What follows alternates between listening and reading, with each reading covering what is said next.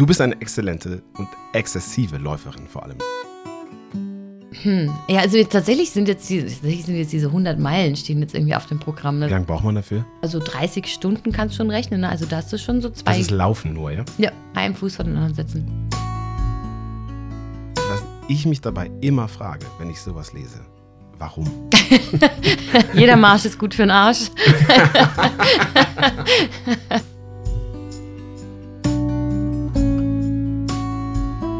MS ist eigentlich ja, ist eine Autoimmunkrankheit. Das heißt, das Immunsystem kämpft, ja, anstatt dich zu unterstützen, kämpft so ein bisschen gegen dich. Ähm, es ist chronisch, es ist unheilbar und es ist auch, das ist auch ganz wichtig, es ist nicht ansteckend.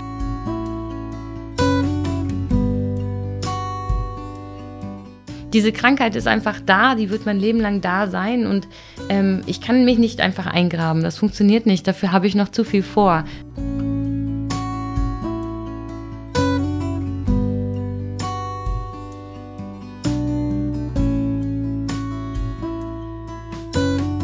Hallo und herzlich willkommen bei Viel Schönes dabei.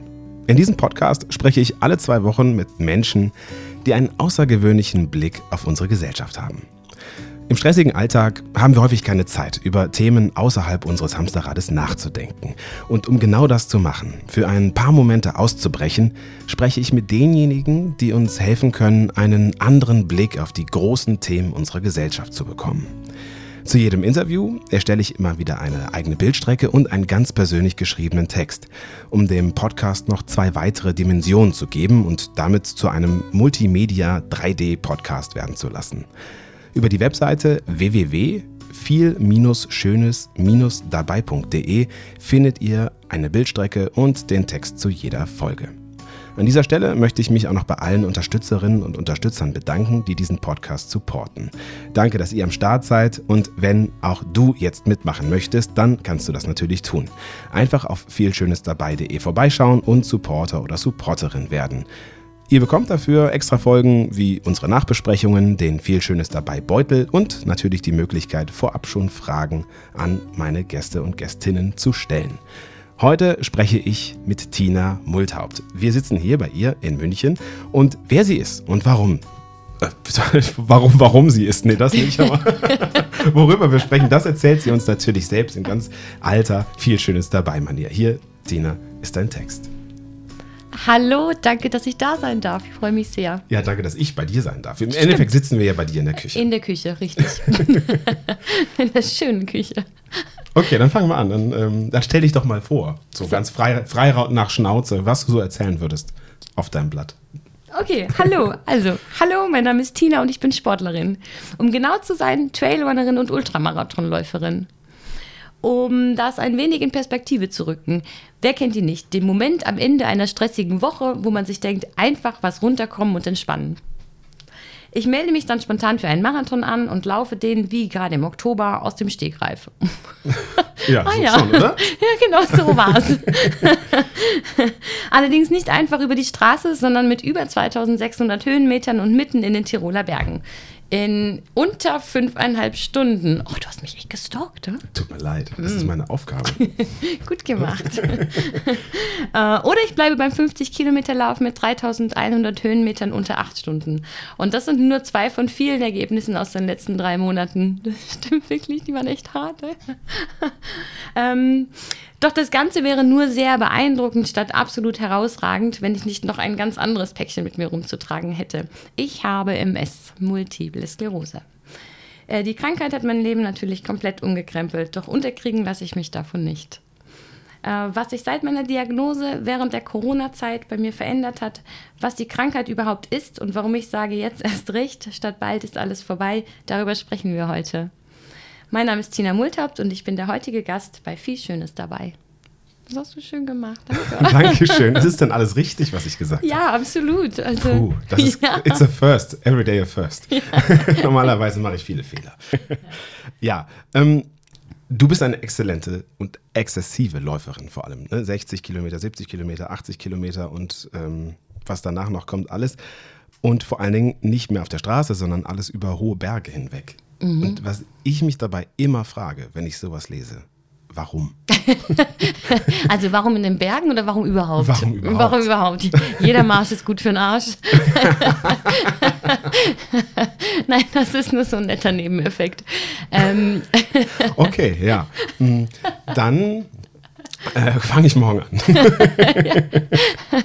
Ähm, ja, das hat sich so ergeben. Ne? Also, dass Sport einfach gut und gesund ist, das wissen wir ja. Und ähm, ich glaube, ähm, es ist dann so, wie es bei den Menschen generell ist. Ne? Man will immer höher, weiter, mehr irgendwie erreichen. Irgendwie. Man fängt mit, um jetzt beim Laufen zu bleiben, mit fünf Kilometern an und hört halt in meinem Fall jetzt bei 80 auf.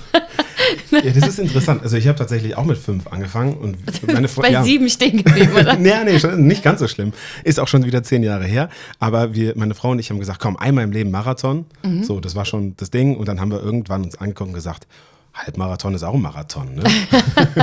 und es war, ähm, ja, wir hatten beide Motivationsprobleme, weil es halt immer super lang ist. Und ich meine, mhm. da reden wir über zwei Stunden, aber bei dir reden wir über fünf, sechs, sieben, acht. Mhm. Mehr Stunden. Du bist die Tage, letzte Woche meine ich, irgendwann um 2 Uhr nachts losgelaufen, mhm. irgendwo hin. Mhm. Wie kannst du dich dazu motivieren? Ich glaube, ähm, da macht es dann tatsächlich die Gruppendynamik. Also ich alleine würde jetzt nicht um 2 Uhr nachts aufstehen und denken, geil, gehen wir mal nachts laufen. nee, aber in dem Fall letzte Woche habe ich eine Trailguide-Ausbildung gemacht und das war sozusagen ähm, die, die Idee des Trainers war, die Gruppe müde zu machen und dann in, in den, ähm, unter den Bedingungen nochmal auf den Berg zu gehen. Irgendwie. Also deshalb sind wir da gemeinsam um zwei nochmal losgelaufen. Ist jetzt aber auch nichts, was ich jetzt jedes Wochenende empfehlen würde zu machen. Also, so an so einem so schönen Sonntagmorgen, ja, zwei Uhr morgens. Klar. Also war, war schon cool, irgendwie mal gemacht zu haben. Ähm, aber ähm, ist jetzt, also nicht, dass du mich jetzt in ein falsches Licht drückst. Ne? Das ist jetzt nicht, dass ich, ich doch lieber mit meinen Freundinnen eintrinken. ähm, ähm, und äh, diese langen Läufe, die mache ich ja eigentlich auch meist dann äh, im Zuge von einem Wettbewerb irgendwie. Und da ist es, glaube ich, dann auch die Gruppendynamik irgendwie, die einen da die einen da motiviert. Und ich glaube, das ist auch der Grund, warum es diese Läufe einfach gibt, ne? dass die Leute in der Gruppe dann einfach über sich hinaus wachsen und mit dieser Gruppendynamik dann ähm, noch mehr erreichen können. Ja. Wie groß ist so eine Gruppe? Also wie viele von den Verrückten gibt es so in deiner, in deiner Bubble? Oder kann man das auch so an dieser Szene insgesamt sagen? Sind es ein paar hundert oder sind das ist es viel größer? Ist viel größer, tatsächlich. Also ähm, bei solchen Veranstaltungen gibt es meist auch kleinere, kleinere Läufe oder kleinere Distanzen irgendwie. Das ist dann ein Wochenende, da werden dann irgendwie 20 Kilometer bis 180 angeboten. Ähm, und das sind schon so 5.000, 6.000, die da immer an den Start gehen. Ja, es ist wirklich, und es wird auch Aber immer sind mehr. Sind es immer die gleichen 5.000, 6.000 oder sind es schon andere? Auch? Nee, bei den kleineren, bei den kleineren Läufen sind das, also mischt sich das mehr durch als dann bei den längeren Distanzen natürlich. Bei den längeren Distanzen sieht man dann so mehr die gleichen Pappnasen irgendwie auf der Strecke. Ja, das muss man schon sagen, ja. Aber es wird immer mehr. Ne? Also viele kommen dann sozusagen vom Straßenmarathon. Gerade wir hier in dem Süden sind natürlich gesegnet. Ne? Ich fahre eine halbe Stunde und bin in den Bergen. Ich fahre morgen wieder in die Berge ähm, und komme dann davon weg halt. Und ähm, dann siehst du die auf dem Gipfelkreuz wieder. Ja, also tatsächlich bin ich auch sehr gern in den Bergen, allerdings eher am Fels. Ähm, Laufen ist eher für mich so Mittel zum Zweck, das habe ich eben auch schon rausgehört. ähm, aber wird dir nicht langweilig beim Laufen? Also das war tatsächlich, glaube ich, für mich der schwierigste Punkt und ich kann mir vorstellen, für den einen oder anderen oder die ein oder andere, die zuhört, auch. Wie kannst du dich da motivieren oder hast du das gar nicht? Mm, also irgendwann tut natürlich eh alles weh. Ne? Das heißt, dann ist man sehr konzentriert darauf, irgendwie so schonend zu laufen, dass man nicht noch mehr Schmerzen hat. Ähm, also man ist schon, weil gerade bei den längeren Distanzen sehr konzentriert auf seinen Körper, ne? Und auch, dass man keine, keine Krämpfe bekommt und dass man keinen Seitenstechen bekommt und so. Also das ähm, muss ich echt sagen, da ist mir weiß Gott nicht langweilig. Bei den kürzeren Distanzen, also kürzer in Anführungsstrichen. Was heißt eine kurze Distanz für dich? Äh, 40 Kilometer? Nein. Nein, ich bin doch kein Freak.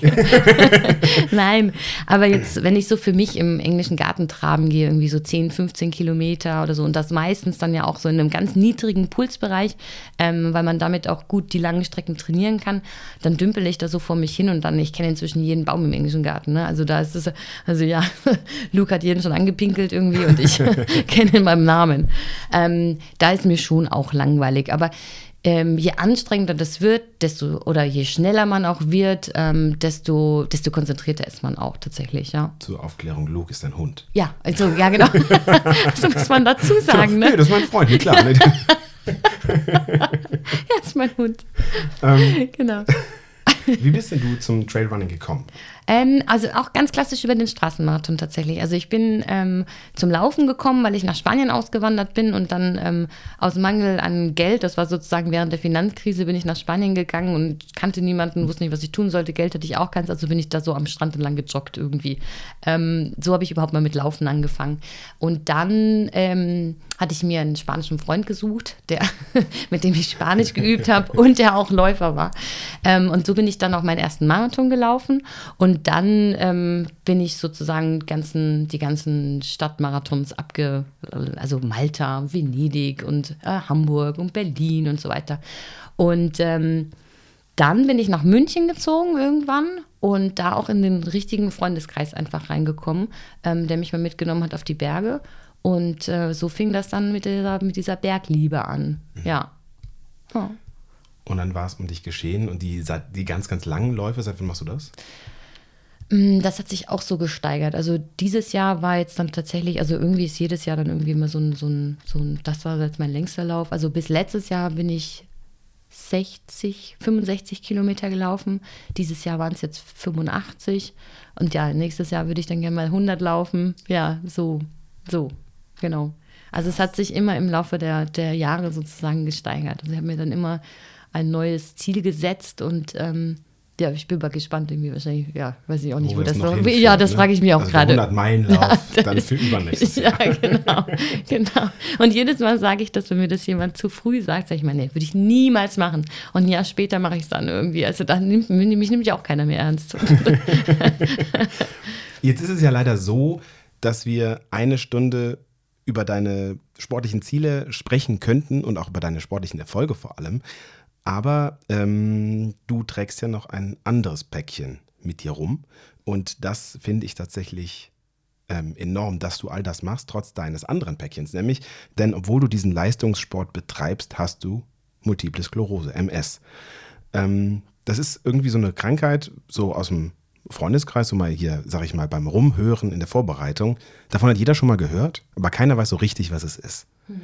Ähm, was ist Multiple Sklerose? Ja, ähm, genau. Also mir ging es bis vor einem halben Jahr auch so, dass ich auch das irgendwie mal gehört hatte und am Ende sitzen die irgendwie alle im Rollstuhl und das war so das, was ich mhm. davon, ne, was man halt so weiß. Ne?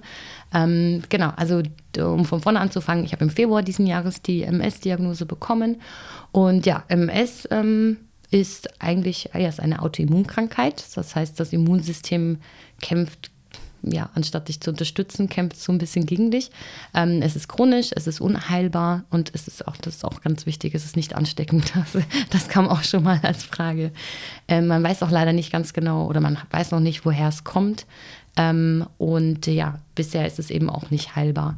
Und was ähm, Multiple Sklerose eigentlich ist, ist, dass ähm, das Immunsystem äh, greift ja, greift meine Nerven an. Also es greift das zentrale Nervensystem an.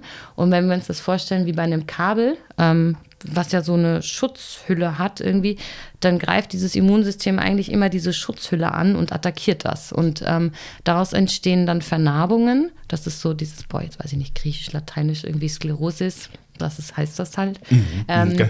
Und ja, das wäre so. Klar, ja, sicher. das wollte ich mal ganz schlau tun, hat nicht geklappt. Ähm, genau, und diese Vernarbungen, ähm, das führt dann einfach dazu, dass äh, die Befehle des, äh, nicht mehr weitergeleitet werden können oder nicht mehr korrekt weitergeleitet werden können oder nur verzögert weitergeleitet können, werden können. Und ähm, oder sie bilden sich oder diese Vernarbungen sind auch okay und alles funktioniert danach wieder. Das also wie auch. so ein Wackelkontakt im Kabel, genau. den, den man, wo man nur kein Tape drum machen kann, damit es wieder geht. Genau, genau, wo man einfach Glück haben kann und äh, dass der Körper dann stark genug ist, um sich da selbst so ein bisschen zu behelfen oder halt auch nicht. Ne? Ähm, genau, und das ist unterm Strich Multiple Sklerose leider, ja. Hm. Und ähm, es schwören ja so viele Mythen, genauso wie du es gesagt hast. Ne? Alle, alle sitzen nachher im Rollstuhl, ähm, haben viele Spastiken und können, können mhm. kaum noch ähm, richtig reden. Ähm, bis hin zu, das ist ja eine psychische Krankheit und wenn man nur ganz positiv denkt, dann ist das auch, geht das auch wieder weg. ähm, was davon ist wahr und was davon ist nicht wahr? Mm, also nicht wahr ist, dass die Leute nicht mehr reden können. Also ich kann reden. ich, ich, kann, ich stehe auch noch, ich gehe auch noch und offensichtlich laufe ich noch. Ähm, also zur, vielleicht fangen wir mal von hinten an. Das mit der Psyche ist natürlich ein Punkt. Ne? Also so eine Krankheit zu bekommen, so eine Diagnose zu bekommen, ist nicht einfach ähm, zu verdauen und dadurch, dass sie natürlich auch unheilbar ist, ist es auch, ähm, ja, begleitet einen dann ein ganzes Leben. Ne? Man kann ähm, nicht, man nennt sie die, die Krankheit der tausend Gesichter, das heißt, man weiß nicht, was, wann, wie passieren kann oder auch nicht. Ähm, man kann seinem Körper nicht mehr so ganz vertrauen. Ähm, mhm. Und das schlägt sich schon auf die Psyche auch äh, nieder. Dazu kommen natürlich, ähm, ja, können schon auch Existenzängste, finanzielle Ängste dazukommen. Irgendwie man, ähm, ja, also jetzt zum Beispiel in meinem Fall, ich habe mir nie Gedanken über eine, eine, Berufsunfähigkeitsversicherung gemacht, weil ich dachte, tippen kann ich immer irgendwie, ne? Und jetzt nimmt mich keine mehr. Und ähm, ja, das ist natürlich, also das sind Punkte. Und das kann einen schon sehr belasten. Ähm, also das mit der, es ist nicht so, dass jetzt eine gute Psyche dann dafür sorgt, dass die MS verschwindet, aber ähm, die Psyche spielt bei so einer Krankheit eine große Rolle tatsächlich. Ähm, und ansonsten es ist nicht so, dass jeder äh, im Rollstuhl landet. Überhaupt nicht. Ähm, es ist übrigens auch nicht so, dass man davon stirbt. Ähm, man kann sehr gut, sehr lange damit leben. Aber es kann halt eben auch passieren, dass ähm, es ist ein bisschen wie Lotto spielen. Ne? Also wenn jetzt als Beispiel der Sehnerv angegriffen wird und der dann eben so sehr geschädigt ist, dass er sich nicht mehr reparieren kann und dieser Wackelkontakt, wie du es so schön ausgedrückt hast, ähm, ja, einfach zu oft zu viel passiert, dann kann das halt passieren, dass man blind ist. Ähm, mhm. Kann, muss nicht. Und das Gleiche ist halt bei den, äh, bei den armen Menschen, die dann im Rollstuhl sind. Irgendwie, wenn dann ausgerechnet dieser Nerv leider so sehr geschädigt wurde, dann ähm, ja, sitzen sie im Rollstuhl oder mhm. haben eine Gehhilfe. Du meintest gerade, das ist die Krankheit mit tausend Gesichtern, so wird sie genannt. Sagt man das, weil ähm, so viele Sachen theoretisch möglich sind oder mhm. weil es unterschiedliche Verläufe gibt? Wie, wie kommt es zu dem Namen? Ja, genau. Also weil man einfach nicht absehen kann, ähm, was passiert, ähm, wie oft es passiert, äh, weil jede Krankheit anders ist. Also jedes, jeder MS-Kranke, den ich inzwischen auch kenne, und ich kannte auch davor tatsächlich keinen, ne, aber plötzlich sprießen sie alle aus dem, wie die Pilze aus dem Boden. Ne? Man ist jetzt in so einer anderen Gruppe drin. Jeder, jeder Verlauf ist komplett anders. Und es gibt diejenigen, die wirklich seit ihrer Diagnose 30 Jahre lang gar nichts mehr haben. Und es gibt den nächsten, der drei Monate später im Rollstuhl sitzt, tatsächlich. Ähm, ja, das ist, äh, das kann zermürbend sein, auf jeden Fall. Wie, wie wirkt sich das auf dein Leben auf, aus? ähm, also jetzt gerade aktuell, ähm, körperlich geht es mir ja blendend eigentlich. Ähm, ich habe auch schlechtere Tage irgendwie. Also Fatigue ist ein großes Thema irgendwie bei der MS. Das ist eins der Symptome eigentlich. Ähm, und da gibt es tatsächlich auch eine Menge Menschen, die tagelang das Bett nicht mehr verlassen können. Und ich habe auch Tage, an denen ich äh, wirklich müde, müde bin und mich fühle, als hätte ich echt ähm, ja, durchgesoffen, aber die Party halt leider dafür verpasst. Ne? Der beste Spruch. ja. ja. Ähm, also das, das sind eigentlich so die Einschränkungen, die ich gerade habe. Das heißt, ähm, was das anbelangt, ähm, geht es mir eigentlich gut und ich kann mein Leben gerade so weiterleben wie, wie vorher auch. Ähm, Psyche ist natürlich ein anderes Thema. Ne? Man macht sich mehr Gedanken oder andere Gedanken und die gehen in eine Richtung, die man vor, über die man sich vorher gar keine Gedanken gemacht hat. Ähm, ja. Wie ist das denn rausgekommen, dass du MS hast überhaupt? Ähm, ich hatte seit Ende letzten Jahres Rückenschmerzen und die wurden sehr, sehr schlimm und so schlimm, dass ich wirklich, hab, ich konnte wirklich tagelang nicht mehr schlafen. Also ich konnte einfach in keiner Bewegung mehr verharren irgendwie. Mhm. Und ähm, bin dann auch, habe dann angefangen zum Arzt zu gehen. Zuerst ja nicht, weil man sich denkt, Rückenschmerzen. Er hast halt, weg, ja, ja, ne, weißt du, er hat halt, arbeitet ja im Büro und so, ne, klar, hast immer Rückenschmerzen. Ähm, und dann ich, bin ich auch ein bisschen an die falschen Ärzte gekommen, die mir dann sagten, ich soll mein, ähm, die Muskeln im Rücken ein bisschen stärken. Und dann, ja, dann hat sich das dann auch erstmal erledigt, aber es wurde eben so schlimm, dass dann, es ging wirklich gar nicht mehr. Ich habe dann nächtelang eben nicht mehr geschlafen und habe dann irgendwann einen MRT-Termin bekommen. Und im MRT ähm, bin ich dann plötzlich wieder, wieder, während des MRTs hat man mich wieder rausgeholt, hat mir Kontrastmittel geschickt. Und da war ich, da war es so der Moment, dass ich dachte, einerseits habe ich gedacht, ja geil, siehst du, da ist doch was. Ne? Mhm. Äh, also ich bilde mir das ja nicht ein. Und andererseits ist mir ein bisschen mulmig geworden, ne? weil ich dachte, ja, shit, jetzt hast du wahrscheinlich einen Bandscheibenvorfall. Also das war, das war, das war ja das was man halt mit dem Rücken als Schlimmstes haben kann. Ne? So. Ähm, und dann äh, bin ich danach zum Radiologen ähm, reingeholt worden und der sagte dann zu mir, ähm, also er hätte jetzt erstmal gute Nachrichten, ich hätte keinen Tumor. Und ich dachte, ähm, was ein makaberer Witz eigentlich. Ähm, also ja, ich dachte, ja, ja, ja, klar. so unter Ärzten ist das vielleicht witzig irgendwie, ne? Aber ich dachte, ja, aber deshalb, und das, ich so, ja klar nicht, deshalb bin ich ja nicht da. Also ja, das war Rückenschmerzen. Eben, Hallo. genau, also ich bin ja nicht wegen einem Tumor da irgendwie. Also ich dachte noch, soll ich dem sagen, dass er irgendwas verwechselt hier? Also das war wirklich, also das war, wie, war ich dachte, was will der denn von mir irgendwie? Mhm. Und dann sagte er eben, aber ähm, da käme was auf mich zu, weil ähm, sozusagen zwischen den Schulterblättern eine, ein Entzündungsherd festgestellt worden ist und der würde auf Multiple Sklerose hinweisen und sehr stark auf Multiple Sklerose hinweisen. Genau, und damit bin ich dann erstmal äh, entlassen worden, in Anführungsstrichen. Was ja. ging dann bei dir vor, erstmal in deinem Kopf? Ähm, ja, also erstmal nicht, äh, tatsächlich nicht viel. Also wenn ich Was das hast mal du so gemacht? Ich bin dann nach Hause gegangen. Ich bin dann wirklich wie in Trance irgendwie. Ich, ich weiß, ich bin dann aufgestanden, habe mich bedankt, bin rausgegangen, bin nach Hause gegangen, habe mir einen Kaffee gemacht und stand dann da irgendwie in dieser Küche, in der wir jetzt sitzen. Und, äh, und dann, ich habe das überhaupt nicht greifen können, überhaupt nicht. Also ich war wie, wie weggetreten, wenn wir es so wollen. Und dann habe ich aber ähm, meine beste Freundin angerufen und dann bin ich zu ihr gegangen und dann haben wir angefangen, darüber zu sprechen. Ähm, und das war noch okay, insbesondere weil es nur der Verdacht war. Also man konnte dann immer sagen, na ja, jetzt warte mal ab und so weiter. Ne? Wir wissen ja noch nichts.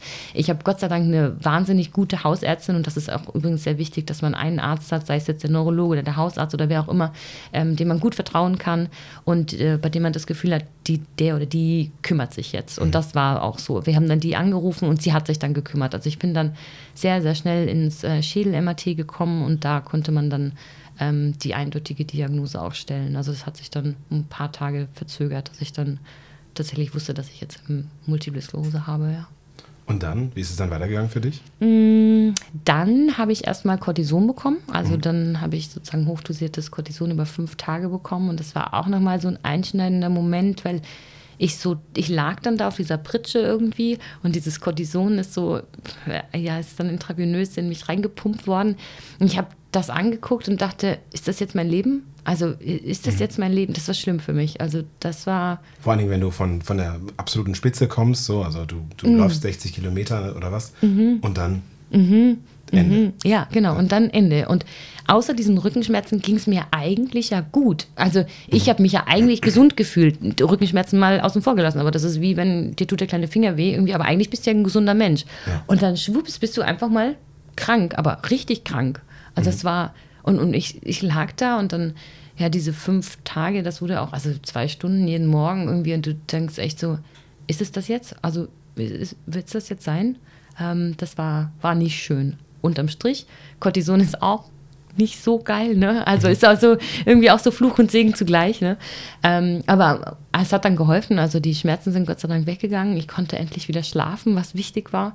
Ähm, und äh, seither habe ich auch Gott sei Dank keinen Schub mehr gehabt. Also was ich jetzt gerade erzählt habe, ist sozusagen einer dieser Schübe, wie man sie nennt. Und hast du, ist das äh, MS, ist das angelegt quasi schon relativ früh und man merkt das einfach nicht und äh, das kommt dann irgendwann durch so einen ersten Schub raus oder ähm, beginnt das jetzt quasi erst? Ist das ein typisches Alter, dass man sagt, ab jetzt geht's los? Also ähm, äh, grundsätzlich ähm, betrifft das, also mal zwischen 20- und 40-Jährige. Zwei Drittel davon sind Frauen. Ähm, und das ist nämlich der Punkt. Man, wann macht man mal ein Schädel-MRT? Ne? Also woher soll man es denn wissen, wenn man nicht gerade tatsächlich so einen blöden offenen Entzündungsherd hat, der diese Schmerzen verursacht oder, oder plötzlich, dass sein Bein taub ist, dann dann findet man das nicht raus und dann weiß man auch nicht, wie lange das schon schlummert. Ähm, was man macht, ist, dass man sozusagen den Status quo feststellt. Das macht man, also ich war dann im Schädel-MRT, ja, wie gesagt, ich war im Rücken, also Brustwirbelsäule und im Hals ähm, MRT. Äh, und das ist der Status quo jetzt vor einem halben Jahr gewesen. Und jetzt habe ich ähm, just vor letzte Woche oder vorletzte Woche war ich zur Kontrolle und dann wurden eben genau nochmal diese drei MRTs gemacht. Man hat wieder alle Entzündungsherde oder das, das sind jetzt keine, keine akuten mehr, aber halt diese Vernarbungen gezählt und geguckt, ob sich was verändert hat und kann dann irgendwann im Zeitablauf äh, Rückschlüsse darauf ziehen, ähm, wie lange man das denn eigentlich schon hat. Denn die Ergebnisse hast du aber noch nicht, oder doch? Die schon? Ergebnisse habe ich schon. Ähm, es hat sich nichts verändert im letzten halben Jahr. Jetzt weiß man natürlich nicht, liegt das jetzt an den Medikamenten, die ich jetzt seither nehme, oder ist die Krankheit als solche einfach nicht so aktiv, dass ich jetzt ein halbes Jahr lang ähm, keine, keine neuen Läsionen bekommen habe. Äh, aber so richtig, wie lange das jetzt schon, wie lange ich das jetzt schon habe, das weiß man nicht. Ne? Mhm. Weiß man, weiß man nicht. Nee. Okay. Man weiß nur, dass ich es ein Leben lang haben werde. ja, okay. ähm, es gibt so ein, so, ein, so ein, richtig schönes Zitat von dir. Ähm, eins haben wir gemeinsam, wir wissen alle nicht, was morgen ist. Ja. Ich finde, es ist ganz, ganz schön. Wie, wie gehst du damit um im Grunde? Also ist das, ist das dein Rettungsanker im Grunde oder ähm, hast du das vorher auch schon geglaubt? Ähm, das ist mir tatsächlich gesagt worden, als äh, im Zuge der Diagnose hat das jemand zu mir gesagt und da habe ich viel, viel drüber nachgedacht und das hat mir wirklich geholfen, weil ich tatsächlich, ähm, ja, ich dachte, ne, die erste Zeit, was wahrscheinlich jeder MS-Patient auch äh, bestätigen würde, du wachst erstmal morgens auf und kontrollierst erstmal irgendwie, ob deine Gliedmaßen alle noch so funktionieren, weil du, da, du am Anfang damit rechnest, dass du morgen nicht mehr laufen kannst oder dass mhm. du, also du machst die Augen auf irgendwie und dann ähm, denkst du, Gott, ich sehe nichts mehr. Dann fällt dir ein, dass du eigentlich eine Brille hast und die musst du einfach mal aufsetzen. so, ne? also, ja, ich kann mir das vorstellen. Dass das, also jeden Morgen an seinem Körper zweifelt wahrscheinlich. Ne? Ja, ja, du musst das mal dieses Vertrauen zu deinem Körper zurückgewinnen. Mhm. Ähm, und äh, genau, um auf das Zitat zurückzukommen, das hatte mir dann jemand gesagt und da habe ich drüber nachgedacht und dachte, weil ich ja, du, du, hast plötzlich das Gefühl, du hast diesen Makel, du bist anders irgendwie. Mhm. Also du bist nicht, du bist jetzt krank, du bist jetzt eine andere, du bist jetzt auf der anderen Seite irgendwie. Ähm, und das hat mir sehr geholfen zu ähm, verstehen, dass ich doch, ich bin eine von allen anderen auch irgendwie. Und wir haben alle, das haben wir alle gemeinsam. Wir, ich hoffe, dass dir wird nichts passieren, aber das könnte sein, dass wenn du jetzt nach Hause fährst, dass dir was passiert. Ne? Ja. Also das, wir haben das alle gemeinsam. Jeder, ähm, wir sitzen alle im gleichen Boot und das war, das war wichtig für mich zu verstehen. Wie ist denn das so ähm, motivationsseitig gewesen? War alles so, was man, was man bei dir, was man von dir sieht, ist im Endeffekt, ich lasse mich nicht unterkriegen. Das ist ja auch so ein bisschen der, äh, mit ein Grund, warum ich äh, dich angefragt habe, weil ich es eben beeindruckend finde, wie du damit umgehst. Aber gab es diese, diese Momente des Zweifels überhaupt oder hast du das einfach gesagt, hey, Leute, nicht mit mir? Oh, wirklich. Ich bin ja auch kein Übermensch, ne? Also doch, doch, die gab es. Ne? Gerade die ersten Wochen, die waren wirklich, ähm, die waren wirklich hart, muss ich schon sagen. Ähm, da ja, habe ich an allem gezweifelt und an mir und an dem Sinn und äh, warum eigentlich überhaupt. Und ähm, aber es bringt ja nichts. Also dieses, dieses Loch, also das, das, da bietet sich wirklich so dieses riesengroße Loch an ähm, und sagt, spring rein, spring rein irgendwie. Und man denkt sich, und, und, und man denkt sich, okay, mach ich fall rein und dann ist alles, dann kann mich jeder mal gern haben. Aber da wieder rauszukommen, das ist echt Arbeit irgendwie und das hilft ja nichts. Also ich, ich, diese Krankheit ist einfach da, die wird mein Leben lang da sein und ähm, ich kann mich nicht einfach eingraben. Das funktioniert nicht. Dafür habe ich noch zu viel vor. Ähm, unterm Strich, ja, ich äh, auch mir geht es mal nicht so blenden. Gerade die ersten Wochen, die waren wirklich hart und ich habe auch, es, vergeht auch immer noch kein Tag, an dem ich nicht an DMS denke. Also ich habe mir das mal aufgeschrieben äh, oder will mir das mal aufschreiben, äh, welcher, wann der erste Tag ist, an dem ich nicht an DMS denke. Das wäre eigentlich, das wäre schön. Ja, ich finde es gerade total persönlich, wie du das so sagst. Du sagst, naja, es nützt ja nichts. Also da, das große Loch bietet sich an, aber ist ja, also bringt ja nichts da reinzuspringen. Ich meine, die Kraft muss man erstmal haben, oder? Hm. Weiß ich gar nicht. Ja, das sagst du so, ne? Aber was, was, was willst du denn machen? Also ja, das, natürlich. Äh, es, aber die Sache ist, es bietet sich halt an. Das ist so groß und, und ähm, man will halt auch dann, glaub, also ich könnte mir vorstellen, ich würde da einfach gnadenlos reinspringen, denken, super, jetzt erstmal ein bisschen in Selbstmitleid ertrinken. ähm, also finde ich, finde ich schon faszinierend. Aber tatsächlich auch, um ähm, mal ein wenig von dem ganzen Tiefen, von den, von den Tiefen wegzukommen, ähm, habe ich dir ist ja auch äh, ein, ein motivatorischer äh, Podcast. Wir, wir sind ja quasi schon im nächsten Jahr, denn, also wir, das ist für euch jetzt hier der Audiokommentar, wir nehmen das auf im Jahr 2021 und ihr werdet es aber erst im Jahr 2022 hören. Also das, was ihr hört, ist schon 2022. Aus einem guten Grund. Es ist ja Jahresbeginn. Mit guten Vorsätzen soll man starten. Ähm, ich habe dir auch was mitgebracht. Äh, und zwar den, genau, Geschenke. Der einzige Grund für die Zusage. Ja, du lachst. So, okay. Und zwar den ähm, viel Schönes dabei Beutel. Da sind ein paar Sachen drin. Danke. Darfst du gerne äh, mit Audiokommentar auspacken. Mhm. Ähm, ja, genau. Vielen Dank, vielen Dank. Ich freue freu mich wirklich sehr drüber. Dankeschön. Also schon der Beutel ist gut. Ähm, was haben wir, was haben wir? Ein 3D-Holz-Geduldsspiel. Ein Geduldsspiel, ganz genau. Du hast mal in einem anderen Podcast gesagt, äh, da musstest du so entweder oder machen. Mhm. Hast du Ungeduld, das ist ein mhm. Riesenproblem, hast du mhm. gesagt. Ist es auch tatsächlich, ja. ja, ja, ja. Zum Üben, aber vor allen Dingen auch, ähm, dass dieser Würfel ist ja jetzt eher dein Leben im Verhältnis zu dieser Krankheit, oder?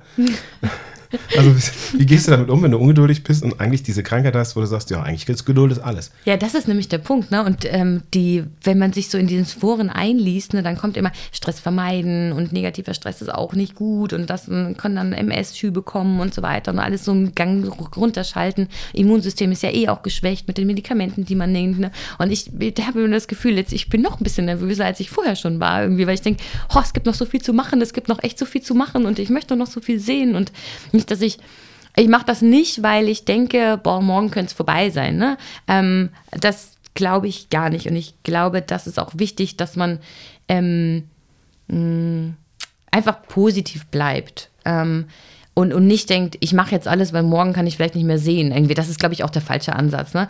Ähm, aber du hast es aber schon auch mal so ähnlich gesagt, ne? Also du meintest irgendwie so, naja, ich, also es gibt Ziele und ich habe immer gedacht, ich mache die irgendwann in meinem Leben und jetzt muss ich die halt jetzt machen. Ja, das ist der Punkt. Also ähm, ich will damit sagen, es ist nicht so, dass ich jetzt denke, ähm, alles muss ich jetzt noch gemacht haben, irgendwie bevor es dann irgendwann vorbei ist oder so, sondern ich habe meine Pläne, äh, wobei Pläne, ich bin jetzt nicht so der Riesenplaner gewesen, noch nie, aber ich habe so meine, meine Ideen und das, was ich gerne sehen, machen würde. Ähm, und da ist doch immer so dieses, ja, das mache ich dann irgendwann mal. Ne? Und dann äh, nach der Diagnose habe ich mir tatsächlich die Frage gestellt, wann ist denn irgendwann? Also größer, reicher und berühmter werde ich jetzt nicht mehr. Ne? Also ich bin jetzt groß, reich und berühmt und jetzt so das semi-berühmt. ja, jetzt bist ähm, du ja bei viel Schönes dabei. Richtig, Hallo, ne? also, also jetzt. Ne? Als nächstes kommt Till Schweiger, fragt mich an.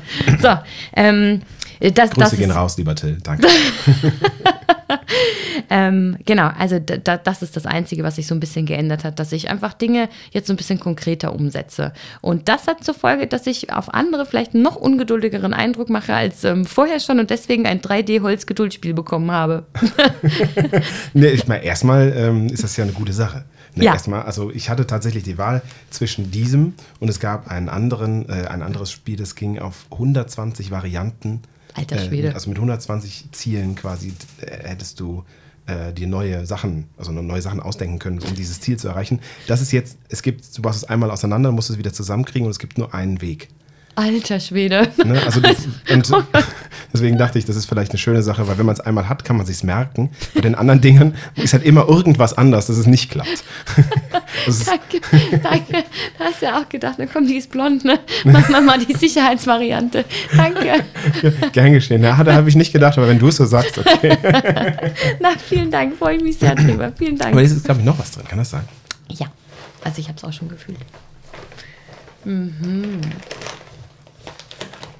Ein Edelnussmix, geröstet und gesalzen. Ist das für die gute Ernährung? Das ist für die gute Ernährung. Mm, mm. Das macht Sinn. Das habe ich tatsächlich auch so ein bisschen, lese mich da extrem ein gerade irgendwie. Ähm, und ich habe mich gegen einen Apfel entschieden. Danke. nee, nee. Also, also, die Sache war ähm, Schokolade oder Apfel, dann hast du Apfel gesagt. Stimmt, das war auch bei dieser Frage. Ne? Aber das, das liegt daran, dass ich, Sie haben mich gefragt nach einem Lauf, ne? was ich dann ach gerne, so, das war der so. Punkt. Also nach einem Lauf, was hättest du, was würdest du lieber, Apfel oder Schokolade? Und nach so einem mega anstrengenden Lauf, also in Obersten oder sowas, ist mega nach einem Lauf irgendwie. Oder so was Salziges irgendwie, aber nicht was Süßes. Ich bin total süß, ne? und das ist auch ein großes Laster von mir. Ähm, zählt auch so zu den Dingen, die ich eigentlich abstellen oder wo ich dabei bin, sie abzustellen, ähm, weil ich einfach viel Schokolade esse und viel Süßigkeiten esse und das alles irgendwie sich bewiesenermaßen auch nicht gut auf die MS auswirkt. Ähm, aber grundsätzlich bin ich schon die Süß. Also Schokolade wäre auch schon gern gesehen gewesen, aber ich nehme auch die Edelnussmischung. Soll ich, soll ich, soll ich dir sagen? Also wir können, du kannst ja auch machen, du kannst ja auch jetzt während des Podcasts essen. Das ist ja so ein äh, so ein Ding. Bei dem Podcast darf gerne gegessen werden. Mein eigentliches Ziel war Schwarzwälder Kirsch. Aber äh, du hast irgendwo auch mal gesagt, ja, nee, dann halt jetzt keinen Schwarzwälder ja, Kirsch mehr. Ja. Und dann dachte ich erst, ob ich nicht einen Apfel und einen Schwarzwälder Kirsch mitbringe und dir einen voresse, aber ich dachte, das wäre auch gemein gewesen. Aber geil. Entschuldigung. Ja, nein, also gerade sind tatsächlich Edelnuss oder Nüsse sind jetzt so meine neuen Süßigkeiten irgendwie, weil es, ähm, genau, um nochmal auf das ähm, Essthema zurückzukommen, es ist tatsächlich, es, gut, es gibt ja entzündungshemmende, es gibt entzündungsfördernde ähm, Nahrungsmittel und da bin ich mich gerade ähm, gut am Einlesen und versuche jetzt tatsächlich die Schokolade mit Nüssen zu kompensieren. Das geht mal besser und mal ja? schlecht. Ja, puh. Was soll ich dir sagen? Das hilft ja nichts. Ne? Ja, es, es, hilft ja nichts, ist ein, ist ein guter Satz, wenn man äh, hm. irgendeinen Laster hat wahrscheinlich. Ne? Ja. ja, also es klappt mal besser und mal schlechter. Hm. Und dann habe ich aber noch was mitgebracht. Und zwar, das ist, geht, das ist nicht an dich, das ist zwar auch in dem Beutel, aber es ist für deinen Mitbewohner. Der, ja, der, der Luke, der hat nämlich ähm, die vergangene Woche äh, vielleicht gerne dazu, wenn du, wenn du zu deinen Lebensumständen befragt wirst, sagst du immer, ähm, ich, lebe, ich lebe mit Luke in München. Ja. Dann denkst du, ja, das ist dein Freund, klar, aber das ist dein Hund. Äh, und es klingt auch, wie, wenn du so sagst, es klingt ein bisschen süß, weil es ist wie, dann, wie so ein altes Ehepaar. Aber der ist ja tatsächlich erst ein Jahr bei dir. Ja. Ne? Ähm, geht er mit dir trainieren? Alles macht er mit mir. Alles, ja. Tatsächlich. Und der hat also auch Ausdauer für 60 äh, Kilometer. Ist er in seiner ersten Woche bei mir tatsächlich gelaufen, ja. Also armer Im Knopf. Ernst? Ja, weil das, der kam so überraschend in mein Leben, ähm, dass ich diese, diese 60 Kilometer schon geplant hatte. Und dann wusste ich aber auch noch zu dem Zeitpunkt nicht, kann ich den alleine lassen, kann der mit anderen Hunden und so. Und dann dachte ich, dann, dann halt mit, Nimmst ne? Halt mit. Nehme ich halt mit, genau. Und dann gibt es ja auch zwei unterschiedliche Arten von Hunden. Es gibt so diese Retriever oder diese Labradore, die einfach, wenn sie keinen Bock mehr haben, legen sie sich hin, ne? Und es gibt die, die eher sterben als aufgeben geben. Ne? Das wusste ich aber zu dem Zeitpunkt auch noch nicht, dass Luke ähm, ähm, halt einer von der zweiten Sorte ist. Und der ist das alles mitgelaufen. Er ist noch nicht gestorben, tatsächlich. Ähm, aber das war auch das einzige Mal, also um jetzt hier, ich hoffe, dass jetzt hier kein Tierschützer kommt, ähm, das war das einzige Mal. Ansonsten ähm, läuft er aber, er ist immer in den Bergen mit dabei, also immer wenn geht, er ist noch bei den Wettkämpfen mit dabei. Läuft er mit dir die Wettkämpfe? Es gibt Wettkämpfe, wo der Hund mit kann, aber der ist natürlich schon eine große Hilfe. Ne? Also Luke jetzt nicht, der hilft jetzt nicht so viel, weil er jetzt ist jetzt so mittelgroß, ne? aber stell dir so einen Wischler vor oder so einen, so einen Schäferhund oder sowas, die können schon gut den Berg hochziehen. Ne? Also da hat man schon einen gewissen Vorteil. Ah, okay. Das heißt, ähm, bei den normalen Läufen in Anführungsstrichen nicht, aber da ist er dann am Wochenende mit dabei und wir sind eh meist eine größere Gruppe, haben meist ein Apartment, wir laufen unterschiedliche Distanzen und wer dann gerade frei ist, kümmert sich um Luke. Ah, okay. Ja, das ist wirklich nett, ja. Ja, also ich habe das aber tatsächlich nicht mitgebracht, weil er einfach ein Hund ist, sondern ähm, oder weil er dein Mitbewohner ist, sondern ähm, weil der arme, ja, du sagst schon, der arme Knopf, ne, der war nämlich ist vergiftet worden die Woche. Ja, ganz schlimm. ist ganz ja. schlecht und wenn es men Menschen, also Hunde sind ja auch nur Menschen ähm, und wenn es Menschen schlecht geht, muss man was Gutes mitbringen. Danke. Nur ich habe gerade eben erfahren, dass also im, im Vorgespräch, der darf gar nichts essen. Mega fies, das ist Pansen. Ich dachte, ich tue dir mal was Gutes und. Ja, er würde sich auch wahrscheinlich echt drüber freuen, ne? weil er, momentan koche ich ihm, das findet er nicht geil. Also tatsächlich. Aber es hilft nichts. Aber das wird ja nicht schlecht. Also er freut sich da sehr drüber, ja. Ja, ich rede über Luke wie über, also man meint, wir wären ein altes Ehepaar und jeder müsste gleich wissen, wer Luke, Luke ist selbstverständlich der Hund, ne? Ja, Kinder, klar, selbstverständlich ist. Ja, ja, er wird sich schon freuen. ja. ähm, also tatsächlich, äh, was ich noch interessant finde, du hast deinen dein Hund auch bei, bei Top Dog, einer Fernsehsendung, angemeldet. Ähm, ist das quasi aus dem dem Wunsch entstanden, dass der genauso erfolgreich läuft wie du? Oder ähm, wie, wie kam es dazu? Nee, also das hatte damit nichts zu tun. Und wir kennen auch unsere Grenzen. Also Luke ähm, hat, also er ist eben seit einem Jahr bei mir. Er ist ähm, mit viereinhalb Jahren zu mir gekommen und ist, ähm, er war vier Jahre im Tierheim, davor auf der Straße. Er ist ein Terrier, demnach die Erziehung ist überschaubar. So. Aber Luke will überall dabei sein. Ähm, und dann kam ich wurde tatsächlich angefragt. Das ist das erste Mal gewesen, dass die Sendung ausgestrahlt worden ist bei RTL. Ich nehme an, jetzt wird es andersrum sein, dass man sich bewerben muss. Aber ich wurde gefragt und ähm, das war so einer der Punkte, wo ich am Anfang oder vor der Diagnose hätte ich mir mehr Gedanken darüber gemacht, weil RTL doch ein Unterhaltungssender ist und weil man nie weiß, wie man da rüberkommt oder wie man auch dargestellt wird. Ähm, man, man kennt das so aus der Gerüchteküche, irgendwie, dass dann auch mal was zusammengeschnitten wird, was dann vielleicht einen nicht ganz so gut dastehen lassen kann. Aber ähm, zum einen hatte ich mir gedacht, jetzt macht ihr mal nicht so viele Gedanken drüber, jetzt einfach mal machen. Und ich dachte, ähm, ich könnte das MS-Thema so ein bisschen ähm, in den Vordergrund rücken. Dass Luke und ich den Topf nicht gewinnen würden, das war mir recht schnell, recht klar. Aber ich, ähm, ich dachte einfach, vielleicht sieht es jemand, der ähm, vielleicht auch vor irgendeine schlechte Nachricht bekommen hat. Das muss ja nicht mal MS sein, ne? sondern einfach irgendein Schicksalsschlag und der sieht das dann und denkt sich, ey, die steht auch noch irgendwie. Mhm. Ähm, und tatsächlich war es auch so. Also ich habe dann wirklich viele Nachrichten bekommen. Ähm, von Leuten, viel, viel natürlich MS-Betroffene, aber auch andere, ähm, die ziemlich zeitgleich die Diagnose bekommen haben oder die Diagnose auch schon länger haben und ähm, die ich tatsächlich irgendwie damit berührt habe. Und ähm, eine schrieb mir dann, sie meldet sich jetzt im Fitnessstudio an und das, da geht mir echt das Herz auf. Als ich das gesehen habe und äh, gelesen habe, das freut mich total. Ne? Ja, und das ist ja im Endeffekt auch das, warum ich dich angefragt habe, nämlich deine, ähm, wie ich finde, schon unfassbar positive Ausstrahlung, ähm, auch über das Thema hinaus natürlich, also über deinen Sport hinaus, ja, aber eben auch im, im Umgang mit deiner, ähm, mit deiner Krankheit, also dieses positive Mindset, das du hast. Ähm, ist das etwas, was du schon immer hattest oder ist das jetzt auch, ist das nochmal gewachsen durch die Krankheit? Ich glaube, das hatte ich schon immer. Ähm, also wenn du meine Freundinnen fragen würdest, dann würden die dir das auch bestätigen, dass ich war schon immer ein sehr positiver Mensch. Vielleicht liegt es auch daran, dass das jetzt nicht der erste Schicksalsschlag ist, den ich jetzt so einstecken musste oder so. Also ich bin jetzt nicht so das als Glückskind geboren, in Anführungsstrichen, dem so alles in den Schoß gelegt worden ist, sondern ich habe mir viel selbst erarbeiten müssen und hatte auch einige Rückschläge. Ähm, oh, vielleicht hängt das auch ein bisschen damit zusammen, dass ich irgendwie immer so wieder dann da rausgekrochen bin irgendwie und dann geht es halt immer heiter weiter. Ähm, wahrscheinlich wird es jetzt gerade so ein bisschen plakativer irgendwie durch die Krankheit, weil es definitiv auf jeden Fall so der größte Schicksalsschlag ist, den ich bisher einstecken musste, natürlich. Ähm, aber grundsätzlich ähm, war ich schon immer ein sehr positiver Mensch. Ja. Redest du über die anderen Sachen auch? Ja, kann ich schon reden. Also ich habe zum Beispiel ähm, recht früh meinen Vater verloren, der ist mit 41 an einem Herzinfarkt gestorben, irgendwie dann mal Mama alleinerziehend irgendwie. Und dann ähm, bin ich aber auch schon recht früh von zu Hause ausgezogen mit 18 irgendwie. Dann äh, war ich in Spanien, dann hatte ich einen Oberschenkel-Halsbruch, lag da im Krankenhaus und dann haben sie Osteoporose festgestellt, als ich 27 war, irgendwie solche Sachen halt. Ne? Ähm, habe recht schnell gelernt, auf eigenen Beinen zu stehen und ähm, glaube, das prägt auch. Und dann geht man eben auch unterschiedlich damit um. Ähm, und in meinem Fall hat mich das, glaube ich, stärker gemacht und dann auch irgendwie, ja, positiver, würde ich sagen. Mhm. Und bist du glücklich? Ja. Also, ich bin glücklich, ähm, unbeschwert glücklich. Das ist das, worauf ich hinarbeite. Also, das ist so dieses, was ich anfangs mal sagte, irgendwie so mal einen Tag nicht an die MS denken und sei es nur mal kurz. Ähm, das ist das, was, ähm, was mir vielleicht gerade noch so ein bisschen fehlt. Ne? Wie, wie, arbeitest du denn daran? Hm. Tja. also was machst du? Gibt es irgendwas, so, was du konkret machst, um zu sagen, nee, ich, ich möchte glücklicher werden oder ich möchte, möchte das mir mehr erarbeiten? Mhm. Also, hm, nee, das ist eigentlich eine gute Frage. Tatsächlich arbeite ich da nicht so viel dran. Also ich versuche den Tag so zu genießen und so und mir immer wieder bewusst zu machen, ähm, stelle mir auch abends die Frage, was war gut heute? Ähm, oder ähm, das ist ja schon mal was, das mache ich nicht. Das machst du nicht. Bist du glücklich? Nächste, Frage. kommt, kommt immer auf den Tag an. ja, so im Rundum bin ich eigentlich schon glücklich. Ich habe alles, was ich, was ich brauche und was mir wichtig ist. Ich habe, äh, ich meine, was brauchen wir denn im Leben? Ich habe gute Freunde, ich habe einen, hab einen Job, also ich habe keine finanziellen Sorgen. Eigentlich unterm Strich, ob das jetzt in 15, 15, 20 Jahren immer noch der Fall ist, weiß ich nicht. Aber ähm, jetzt gerade geht es mir wirklich gut. Herr Blug.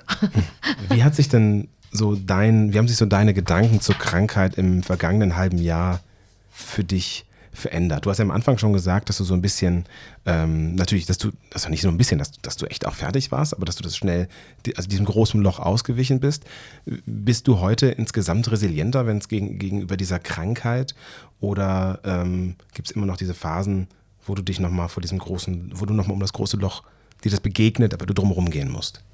Also es ist natürlich schon anstrengend. Ähm, also manchmal, manchmal ist die Summe einfach anstrengend. Also wenn man sich immer wieder, wenn man morgens vielleicht nicht ganz so gut drauf ist oder man hat auch diese Fatigue-Erscheinungen oder was auch immer.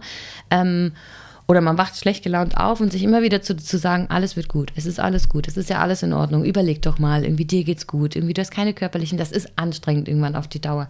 Und dann ähm, komme ich schon auch mal an den Punkt, an dem ich sehe dann so aus der Ferne dieses Loch und denke mir, ah nee, komm, gehst in die andere Richtung. Ne? Ähm, also es ist nicht alles ähm, Blümchen, ist es nicht. Ähm, und ich habe genauso schlechte Tage wie aber jeder andere eben auch. Ähm, daher will ich nochmal sagen, ich bin nicht anders als alle anderen. Ne? Ähm, ich habe gute Tage und ich habe auch mal einen Scheißtag, kommt dazu. Also mhm. kommt vor. Ähm, ob ich mehr aushalten kann, wie der Mensch ist ein Gewohnheitstier. Ne? Man geht immer sozusagen von der Ausgangssituation aus. Ich habe gelernt, dass ich Dinge nicht ändern kann, Also ich kann, ich bin, ich bin krank. Es ist so irgendwie. Ich habe ähm, zum Beispiel lange auch gebraucht zu lernen, dass man Menschen nicht ändern kann irgendwie. Also das sind so die zwei Dinge, glaube ich, die ich glaube, die man nicht ändern kann. Unheilbare Krankheiten und Menschen. ja, aber ich war früher zum Beispiel auch sehr, dass ich, ich wollte Menschen von meiner Meinung überzeugen und so weiter und ähm, wollte sie von meinem Standpunkt überzeugen und habe das nie verstanden, warum die das nicht verstehen. Ne?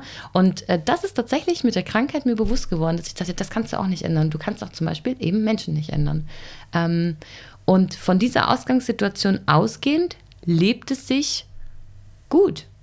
Irgendwie. Ähm, es gibt diesen einen Spruch, der heißt, glücklich wird, wer anerkennt, dass Dinge nicht zu ändern sind. Mhm. Und das stimmt. Ja, tatsächlich, ne? Mhm. Schön. Sehr mhm. schöner Satz. Mhm. Ja, was machen wir denn jetzt damit? Weil tatsächlich, nee, tatsächlich, ich, was ich noch spannend finde dabei ist eben, ähm, wenn man Sachen nicht ändern kann, aber also zumindest andere Menschen nicht ändern kann und wenn man auch diese Krankheit nicht ändern kann, dann ist das doch eigentlich die größte Erlaubnis zu sagen, ab da Loch reingesprungen. Oder nicht? ja, aber ich, bin, ich bin jetzt nicht mehr die Jüngste, ne? Aber ich habe auch noch ein paar Jährchen. Und was mache ich denn da? Dann bin ich da in diesem riesen Loch. Das ist ein sehr eingeschränkter Radius, in dem man sich da bewegen kann. Irgendwie. Und unterm Strich muss ich wahrscheinlich dann doch irgendwie versuchen, da wieder rauszukommen, weil irgendwie muss ich irgendwann auch meine Rechnungen bezahlen und so weiter. Und ähm, also da, da drin bleiben ist keine Option. Also ist ja besser, gar nicht das reinzufallen. Ist so mein Ansatz. Super. Machst, wie machst du denn heute Pläne? Also wenn du dann, äh, da hast du vorhin gesagt, du bist eh keine große Plänemacherin, aber hat sich das auch geändert? Oder ähm, also von wegen auch dann so Ziele und Verwirklichen? Ähm, ja, also es hat sich ein bisschen verändert in der Hinsicht, dass ich spontaner geworden bin. Eben was ich vorhin auch zu dem Top-Dog-Thema gesagt habe. Ich mhm. mache mir nicht mehr so die Riesengedanken um die Konsequenzen oder möglichen Konsequenzen, die erscheinen dann nicht mehr so wichtig. Äh, um jetzt mal dem, bei dem Top-Dog-Thema zu bleiben, habe ich gedacht, dann machen sie halt aus mir irgendwie die, vielleicht bin ich dann das kleine dumme Blondchen irgendwie, ja, geht die Welt auch nicht von unter. Irgendwie. Mhm. Also solche Dinge. Ähm, und äh, das ist das Gleiche bei den Plänen. Ich drehe das nicht mehr tausendmal rum. Irgendwie habe ich noch nie gemacht. Also ich war noch nie der Riesen. Ich war eher so der eben aus dem Impuls heraus. Ähm, aber so ein bisschen gedacht habe ich schon auch. Ähm, jetzt denke ich noch ein bisschen weniger. oh Gott, verkaufe ich mich gerade gut? ja, bis, bis hierhin ja. Nein, ich finde es ja total, also ehrlicherweise total schön, auch zu hören, dass vielleicht mit dem ähm, mit der Krankheit so ein Knoten geplatzt ist, zu sagen, nicht alles, sich selber nicht so ernst zu nehmen, alles mhm. nicht so ernst zu nehmen, weil am Ende ist es egal. Und das ist auch eine schöne Nachricht, finde ich. Also, weil ähm, ich, ich auch sagen muss, ich nehme mich auch immer, immer gerne mal sehr ernst. Ähm, und gerade wenn man in den sozialen Medien unterwegs ist, wenn man in der Öffentlichkeit ist, also sich der Öffentlichkeit aussetzt, sei es über einen Podcast, über äh, Seminare, Workshops als Coach oder sonst irgendwie, dann setzt du dich halt heute in einer ganz anderen Kritik aus, als das noch vor 30 Jahren war. Und da so eine Gelassenheit zu haben, einfach damit umzugehen, zu sagen, ja, also es wird Leute geben, die einen Scheiße finden, ist halt so. Ähm, diese Lockerheit, daran arbeite ich noch gut. Und das ist aber eigentlich interessant, dass du diese Form von Lockerheit eigentlich durch deine Krankheit erst erworben hast. Mhm. Also, dass du da auch was, kannst du was Positives in deiner Krankheit sehen? Puh. Ähm, ja, das wurde ich auch schon öfter gefragt. Ne? Also ja, wahrscheinlich schon. Also ich wünschte sie trotzdem, also wenn ich mir was wünschen könnte, dann wünschte ich mir, dass ich sie nicht hätte. Also das, mhm. Ne, ich glaube, da bin ich dann ehrlich. Also ich bin jetzt nicht mega dankbar, dass ich sie habe. Ne? Also das wäre jetzt, glaube ich, das wäre jetzt echt ein Übermensch. Ähm, aber ich, ja, wie du sagst, ein bisschen ist der Knoten geplatzt irgendwie. Ähm, Im Sinne von sich selbst vielleicht nicht so ernst zu nehmen oder nicht so sehr über die Konsequenzen nachzudenken, weil unterm Strich was ist denn wirklich wichtig irgendwie? Also gesund sein ist wichtig zum Beispiel. Und ähm, jetzt bin ich natürlich auf dem Papier nicht, aber ich fühle mich eigentlich gerade gerade gesund und das ist ein Riesengeschenk. Und dann ist, kann, kann vieles andere eigentlich ziemlich egal sein. Mhm.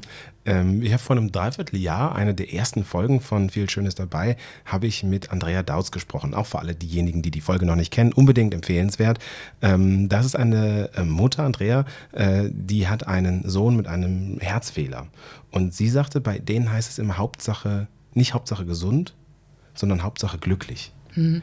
Und äh, teilst du das? Ja, also ja, genau. Also worum geht es im Leben, glücklich zu sein? Das, das ist doch das irgendwie so, also für mich irgendwie, ich brauche nicht das Riesengeld und ich brauche nicht den Riesen, die Riesenanerkennung und ich brauche nicht ja, also gesund ist schon mal cool. Und wenn es halt gerade nicht geht, dann nicht reicht geht, glücklich. genau, wenn das gerade nicht möglich ist, dann ist glücklich. Unbeschwert glücklich sein ist ein Riesengeschenk, wirklich. Ja. Mhm. Und wie hilft der Kontakt zu anderen Menschen, die auch MS haben? Oder ist das eher, ähm, fällt man dann in so ein in so, ein, so, eine Schleife, dass man sich nur noch alles darum dreht und es dadurch eher schlimmer wird. Also ich sag, erzähl dir ein Beispiel. Ähm, ich habe ja kurz nach meiner Diagnose, äh, in, um nicht in dieses Loch zu fallen, habe ich mich mit der DMSG zusammengesetzt, das ist die Deutsche Multiple Sklerose Gesellschaft, ähm, und habe denen gesagt, ich würde gerne einen Spendenlauf für sie machen. Und bin dann sozusagen ein Kilometer, äh, Entschuldigung, einen Monat lang so viele Kilometer wie möglich gelaufen und habe dabei Spenden gesammelt. Unterm Strich übrigens 2000 Euro zusammengesammelt, was, was, was habe ich echt, da habe ich ja bei jedem Euro ich angefangen zu heulen, weil ich so gerührt war. ähm, und äh, das hat eine Susi gesehen äh, und die, die lief nicht, die schwamm. Also es war sozusagen, Tina läuft und Susi schwimmt. Ähm, und diese Susi wollte dann mit mir gerne einen Duathlon machen ähm, und hat mich kontaktiert und wir haben uns getroffen hier in München und ich hatte den Abend meines Lebens. Also ich weiß nicht, wie viel Wein also später. Alle die Flaschen, die hier links jetzt hängen. Ja. ja, ja, also manchmal, manchmal muss halt, ne? Ähm, ich hatte einen Mordspaß mit ihr. Also das war eine ähm, Mitte oder Ende 40, glaube ich, eine beeindruckende Frau. Und ja, es ging auch um, S, um MS, aber es ging auch um so viele andere schöne Sachen. Und wir haben so coole Pläne gemacht und ich hoffe, dass das nächstes Jahr auch tatsächlich ähm, zustande kommt. Wir suchen jetzt noch einen Fahrradfahrer, damit wir einen Triathlon draus machen können. Ähm, und äh, genau, also das das Beispiel dazu und um die Frage zu beantworten. Ähm, es ist einfach nett, sich mit Leuten zu unterhalten. Es, auch da gibt es wie bei allen anderen Gruppen, es gibt diejenigen, wo du sagst, boah, der ist aber echt negativ, irgendwie, das zieht mich dann auch zu sehr runter. Und es gibt die, äh, mit denen du auf Anhieb einen guten Draht hast. Und ähm, ich freue mich, mich mit Leuten auszutauschen, die MS haben. Und ähm, wenn dann da ab und zu sogar noch kommt, hey, ich habe mich gefreut, ähm, äh, oder ich, äh, du hast mich inspiriert, das ist jetzt sehr, aber das ist jetzt schon hochtrabend, ne? aber ich habe mich gefreut, dich im Fernsehen zu sehen und es hat mir irgendwie in dem Moment geholfen oder sowas. Dann, da geht mir echt das Herz auf, ja. Mhm. Mm, du hast ja jetzt auch gerade ein Ziel erreicht, äh, das dir besonders wichtig war. Du hast die, den letzten Lauf vor deiner Erkrankung oder vor der Diagnose vielmehr, hast du wiederholt mhm. und bist 15 Minuten schneller gewesen. Also ja, also eigentlich waren es 17. Entschuldigung, Entschuldigung. 17 Minuten, eine, eine grobe Viertelstunde. genau, der war auch, ähm, der war vier, letztes Jahr konnte man nicht man konnte den Lauf nicht komplett machen, weil dann hätte man über Österreich laufen, was dann in den Bergen ja total egal ist. Ne? Aber Corona-bedingt, weil Nein. Österreich war zu und deshalb musste der Lauf gekürzt werden, ähm, damit man eben nicht über die nicht vorhandene Grenze in den Bergen nach Österreich kommt. Das heißt, dieses Jahr äh, war dann vier Kilometer länger und ähm, ich war 17, 17 Minuten schneller. Und das war mir wirklich wichtig, weil ich schon wie, wie, ich immer gesagt habe, man kann sich selbst manchmal nicht mehr einschätzen und man vertraut seinem Körper nicht mehr so richtig. Und ich manchmal frage ich mich auch, ähm, äh, ich habe manchmal das Gefühl, alles ist so ein bisschen anstrengender jetzt. Ne? Ähm, ich bilde mir ein, es liegt an den Medikamenten, die ich nehmen muss. Vielleicht ist es auch gar nicht so, ne? das weiß man ja alles nicht. Ähm, aber deswegen war mir das so wichtig und es war so schön zu sehen. Das Jahr war anstrengend. Es war, ich glaube, für allen, also auch, woran man nicht mehr eine MS-Diagnose für zu haben, ne? so mit Corona und so weiter, das ist ja alles irgendwie äh, immer noch da. Das heißt, das Jahr war anstrengend und mich hat das so gefreut, dass ich äh, halt da immer noch da bin ne? und immer noch auch mithalten kann mit den anderen. Mhm. Was sind denn die Ziele jetzt, die nächsten für dich zu erreichen, wo, die du vielleicht vorher auch gar nicht gehabt hättest? Hm. Ja, also tatsächlich sind jetzt, die, tatsächlich sind jetzt diese 100 Meilen stehen jetzt irgendwie auf dem Programm. Da habe ich ja früher nie drüber nachgedacht, dass mich das mal interessieren würde. Ähm, aber ja, das ist jetzt so das Ziel für nächstes Jahr, dass ich tatsächlich 100 Meilen, also 180 Kilometer laufen möchte. Also das ist jetzt so mal. Wie lange braucht man dafür? Ja, von bis, ne? Aber also meistens gibt es immer so Cut-off. Ähm, also wenn man sagt, dann sagt ein Veranstalter, okay, also bis dahin muss jetzt schon beim Ziel sein, ne? Sonst ja. äh, können das Ding hier nicht irgendwie bis zum St. Nimmerleinstag offen lassen. Und das sind meist 48 Stunden. Ähm, also ich komme normalerweise nicht an Cut-offs ran. Also ich bin normalerweise schneller im Ziel. Aber so 30 Stunden kannst du schon rechnen. Ne? Also da hast du schon so zwei. Das ist Laufen nur, ja? Ja, einen Fuß vor den anderen setzen, nichts weiter. Hm. Genau. Das ist, scheint mir sehr lang. Das ist auch recht lange und du läufst durch die Nacht und irgendwann, es ist echt, es ist mental echt, es ist echt anstrengend. Also ich hätte jetzt gesagt, ach, das ist schon Ultra, muss man schon wollen, aber das muss man wirklich wollen, ne? Ja, das ist am Ende, ist das nur noch Kopfsache. Aha. Also es ist wirklich einfach nur noch Kopfsache. Das Schlimme ist ja, da hast du ja Gedanken, irgendwie so nach 15 Stunden oder sowas denkst du dir, boah, jetzt hast du schon so viel gemacht, der kannst du den Rest jetzt auch noch laufen. Wenn du das jemandem erzählst, ne? Nach 15 Stunden. Ja, ja. Ja klar, das sind ja oder, nur noch mal 15. Genau, oder wenn du dann irgendwie dann sagst du, geil, jetzt bin ich bald da, es ist ja nur noch ein Marathon. Irgendwie, also es ist ja total krank eigentlich. Ne? Ja, genau. ja, exakt. Ich weiß, was du meinst. Genau. Mhm. Ja. Zum Mitnehmen. Wir möchten ja auch immer, dass die Hörerinnen und Hörer etwas mitnehmen können. Ähm, wie kommt man, wenn man in einer Lebenskrise ist, wieder zu seinem Glück? Hm. Das kannst natürlich nur du für dich beantworten, aber vielleicht hilft es, das nochmal zu hören. Wie kommt man wieder zu seinem Glück? Das ist echt, das ist wirklich eine schwierige Frage. Ne? Ähm, jeder muss Glück auch für sich selbst definieren, denke ich. Ähm, ich glaube, man muss sich darüber im Klaren sein, dass es äh, diese Tiefpunkte gibt, dass die jeder auch hat. Ähm, dass man darf auch, man darf auch Tage traurig sein, irgendwie, aber man muss sich darüber im Klaren sein, dass dieses Riesen, ich wirklich, ja, wirklich dieses, dieses Riesenloch, das habe ich tatsächlich gefühlt vor mir gesehen, irgendwie, dass man da nicht reinfallen darf. Ähm, das ist für mich zumindest das Allerwichtigste gewesen. Ich habe immer versucht, ähm, die schlechten Tage als schlechten, schlechte Tage anzuerkennen, mache ich auch heute noch. Ähm, aber nicht in diese, ja, wir können es dann fast schon Depression nennen, da nicht reinzufallen und sich darauf zu konzentrieren, was es Schönes gibt im Leben. Und von der Ausgangssituation, die mag sich ändern, die hat sich bei mir auch geändert, einfach mal komplett geändert. Von ich war total gesund bis ich bin einfach mal krank. Ähm, aber von der ausgehend glücklich zu werden, indem man sich viele schöne Sachen einfach selber erarbeitet. Das macht einfach. Ne? Und wenn man reinfällt, was kann man da machen? Hm, also ich, ähm, ich habe viel. Überraschung, ich habe viel geredet. ja, wir haben, wir haben, viel geredet, ja. Nein, also ich habe ähm, hab mir tatsächlich Hilfe geholt dann auch. Also Hilfe, und da meine ich nicht, nicht nur professionell, aber diese DMSG zum Beispiel, die hat einen Stammtisch gehabt, ähm, die haben auch ähm, äh, Pädagogen bei sich gehabt, mit denen habe ich tatsächlich gesprochen, viel mit Freunden gesprochen und ich bin mir auch nicht zu schade dafür zu sagen, mir geht es richtig scheiße gerade irgendwie und ich frage mich, für was ich eigentlich aufstehen soll. Ähm, das ist, glaube ich, wichtig. Ne? Also in sich reinfressen ist, glaube ich, das Schlechteste, was man machen kann. Ähm, und ein gutes Umfeld ist schon mal viel werter. Mhm. Vielleicht, ich, ich, bemühe das Bild jetzt noch ein letztes Mal. Mhm. Ähm, ich lege dir jetzt mal Worte in den Mund. Ähm, ja, wenn man reingefallen ist, vielleicht halt, muss man halt die Leiter nehmen, da aufstellen und wieder rausklettern. Ja. So. Easy, ne? Ja, ja, aber so, so klingt es bei dir schon auch, oder? Nee, ich glaube, nee. so einfach wäre es nicht, tatsächlich. Nee. Ich glaube, da einmal reingefallen, irgendwie, ich glaube, wenn da einfach der Schalter mal umgelegt ist und man sich denkt, nee, es bringt einfach alles nichts mehr. Es bringt, also kann man ja auch sagen, also der, der Gedanke, liegt ja nahe, zu sagen, okay, ich bin eh unheilbar krank, wahrscheinlich, vielleicht, eventuell lande ich im Rollstuhl oder ich kann nicht mehr sehen oder also irgendwann wird irgendwas passieren, also ist doch eh alles Kacke. Irgendwie, ja, easy. Ähm, genau, also ist einfach, ne? Und dann bist du da in diesem Loch drin, aber es hilft ja nichts. Also es, es hilft ja nichts. Und es ist ja einfach nur verschwendete Zeit. Jeder Tag, an dem man, den man so in diesem Loch verbringt, ist ja einfach ein verschwendeter Tag, der nie mehr zurückkommt. Also es klingt jetzt sehr dramatisch, aber unterm Strich ist es das ja. Ja, unbedingt. Absolut. Äh, und zum Schluss kommend, do more of what makes you happy ist dein ähm, dein Genese, die Genese äh, deines Instagram-Accounts, kann man so sagen. Was kannst du uns mitgeben? Wie können wir unser Leben besser gestalten? Na, ihr müsst auf jeden Fall alle anfangen zu laufen. okay, alles klar, dann ist das ja schneller genau. Ihr müsst einfach alle mal 100 Meiler laufen, irgendwie dann sprechen wir weiter. alles klar.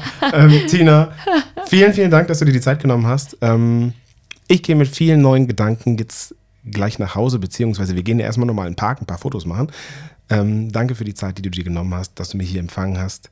Und ich wünsche dir auf deinem Weg, auf deinen 100 Meilen, alles, alles Gute und hoffe, dass du auch noch lange genau das machen kannst, so wie du es machen möchtest. Ganz vielen Dank für die Einladung. Das war wirklich ein tolles Gespräch. Und ich hoffe, ähm, ja, es hat äh, gefallen.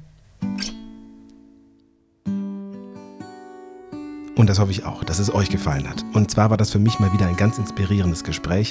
Vielen Dank, dass ihr bis hierhin mitgehört habt. Und wenn es euch gefallen hat, dann ist vielleicht jetzt der richtige Zeitpunkt, dass ihr einmal auf die Website vielschönesdabei.de geht und Supporterin oder Supporter werdet. Auf der Webseite findet ihr nämlich auch noch den Beitrag und die Bilder und vor allem aber auch Links über MS. Ich habe ein paar Sachen rausgesucht, äh, damit ihr euch mehr informieren könnt darüber. Ähm, Tina tut auch noch ihre Sachen dabei, wo sie sagt, wo man gute Sachen finden wird. Und ähm, ich finde es nämlich äh, enorm wichtig und spannend, einen Einblick zu bekommen, ähm, was man vielleicht auch selber tun kann Erstmal, wenn man erkrankt ist, aber auch wie man anderen Menschen helfen kann, die möglicherweise erkrankt sind. Ähm, da schaut auf jeden Fall auch mal rein und ich hoffe, dass es euch auch weitergebracht hat mit euren eigenen kleinen Querelen, die wir vielleicht über diese Jahre hier mit der Corona-Krise oder auch so angesammelt haben. Also vielen Dank fürs Zuhören. Bis zum nächsten Mal. Ich freue mich auf eure Rückmeldungen. Wir haben ja auch noch die Nachbesprechung. Sendet mir eure Rückmeldungen, damit wir sie damit einfließen lassen können. Bis dahin, macht's gut. Bleibt zuversichtlich.